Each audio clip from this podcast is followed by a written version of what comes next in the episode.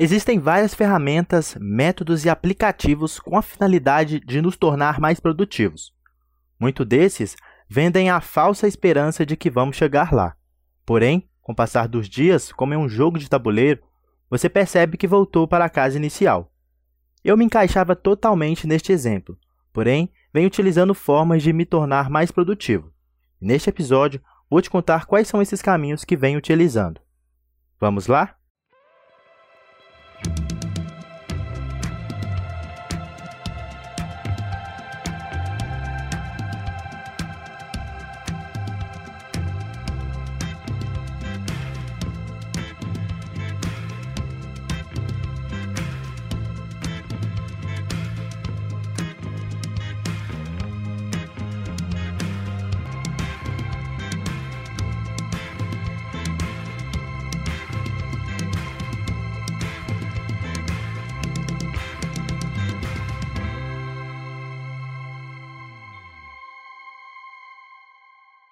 E para você ligado no podcast Bem Orientado, tudo bem? Eu sou o Henrique Mendes, a voz deste podcast que dá dicas de conteúdos para uma vida melhor. No episódio de hoje vamos falar sobre produtividade. E antes de mais nada, precisamos entender qual o significado dessa palavra. Entre vários significados, um dos mais conhecidos e utilizados atualmente se diz respeito à capacidade de produção e gestão do tempo em prol de resultados que buscamos alcançar. Para empresas, a produtividade pode gerar grandes lucros, mas para os indivíduos, ou seja, nós, meros mortais, esses resultados podem ser ainda mais positivos. Isso porque entendemos que produtividade está ligada à qualidade de vida. Uma pesquisa feita pela Fundação Estudar, em parceria com a companhia especializada em pesquisa de mercado, Mind Miners, concluiu que as pessoas consideram que conquistam mais coisas sendo produtivas. Entretanto, devemos estar atentos a essas ações. Estamos sempre fazendo algo, seja trabalhando, estudando, comendo, dormindo, enfim. Se estamos com vida, é porque estamos fazendo algo. Mas se tratando da produtividade, a questão não é o que estamos fazendo, e sim o que será que vamos fazer.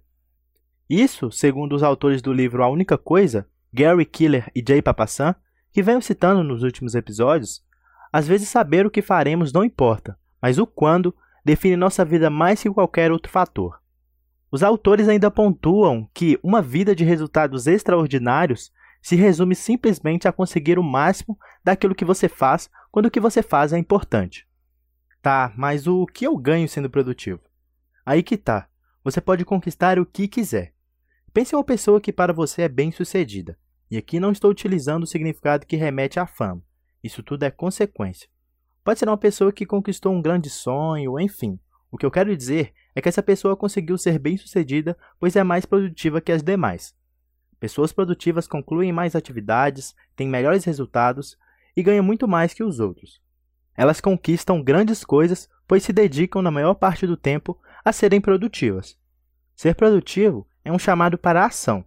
E falando em ação, Seiichi Arata, do canal Arata Academy, explica isso perfeitamente. Existe um princípio de física que vai te surpreender e funciona assim: você pega uma primeira peça de dominó, você derruba e a força da queda dessa primeira peça pode derrubar uma outra peça de dominó 50% maior do que a primeira peça. Ah, e antes que eu me esqueça, vou deixar o link do canal dele na descrição desse episódio. Agora pense no seguinte: se você coloca uma terceira peça de dominó, ela também pode ser 50% maior do que a anterior. E assim por diante. E isso vai permitir a gente a ter o crescimento exponencial. Você consegue entender a implicação disso? Em algumas situações, uma pequena ação, caso ela sofra o efeito multiplicador, amplificador, se ela for repetida, mesmo que uma quantidade pequena de vezes, no caso 25 vezes, o resultado final pode ser gigantesco. Agora vamos aplicar isso na sua produtividade pessoal. Escolha qual será a sua primeira peça. Se você quer o maior resultado possível na sua produtividade pessoal, você tem que entender qual que é a sua primeira peça, qual que é a pequena atividade que você vai realizar que vai dar sequência a todas as outras. Ao contrário de tentar empurrar a última peça de dominó, como disse Arata, busque dar o primeiro passo e empurrar a primeira peça. Assim, como ele disse, o movimento de cadeia será iniciado. E para organizar essa trajetória do dominó, você pode simplesmente utilizar blocos de tempo. Blocos de tempo? Tá me falando para jogar Minecraft? De forma alguma. No livro de Gary Keeley de Papassan, eles revelam uma forma de organizar as tarefas e ser mais produtivos, com blocos de tempo. Blocos de tempo são uma ferramenta para a administração do tempo. Como eles afirmam, é um jeito de garantir que o que precisa ser feito seja feito. Se bem usada, é uma ferramenta poderosa de produtividade. A ideia é que isso se torne um hábito que esteja presente pelo resto de sua vida. Para utilizar essas ferramentas, divida em blocos as seguintes coisas: um bloco para seu tempo livre, um bloco para sua única coisa, ou seja, seu único objetivo, e por último, um bloco para planejar seu tempo. Normalmente, pessoas produtivas planejam seu tempo livre. Ao organizar seu tempo livre, em suma, você está organizando seu tempo de trabalho em torno do seu tempo de descanso, em vez do contrário. Descansar é tão importante quanto trabalhar, então, organize um bloco com coisas que você gosta de fazer. Em seguida, organize um bloco para seu objetivo principal, sua única coisa. Parece estranho o trabalho vir em segundo lugar, mas acredite, fazendo desta forma, sua vida profissional será sustentada pela felicidade, já que você tem um tempo dedicado para seu descanso e inspiração. Ao anotar sua única coisa, torne isso um compromisso de você para você. O compromisso mais importante do dia é consigo mesmo e você não pode de forma alguma faltar. Mesmo que você termine antes, utilize o tempo que restou para descobrir o que você pode fazer além do que foi feito. Pense na frase de Robert Lavine: Meu trabalho acaba quando acaba. As pessoas produtivas trabalham no tempo do fato, não param enquanto não terminam o que foi estipulado. O autor recomenda blocos de tempo diários de 4 horas, mas caso você consiga fazer mais, faça. Um exemplo disso na prática é do famoso escritor Stephen King. Em seu livro On Writing, traduzido para Sobre a Escrita, King diz que sua agenda, aspas, é super limpa. As manhãs são a hora das novidades, texto do momento, as tardes para sonecas e cartas, as noites para ler, ficar com a família, ver jogos e de quaisquer revisões que não possam esperar. Basicamente, as manhãs são meu horário principal para escrever. Fecha aspas.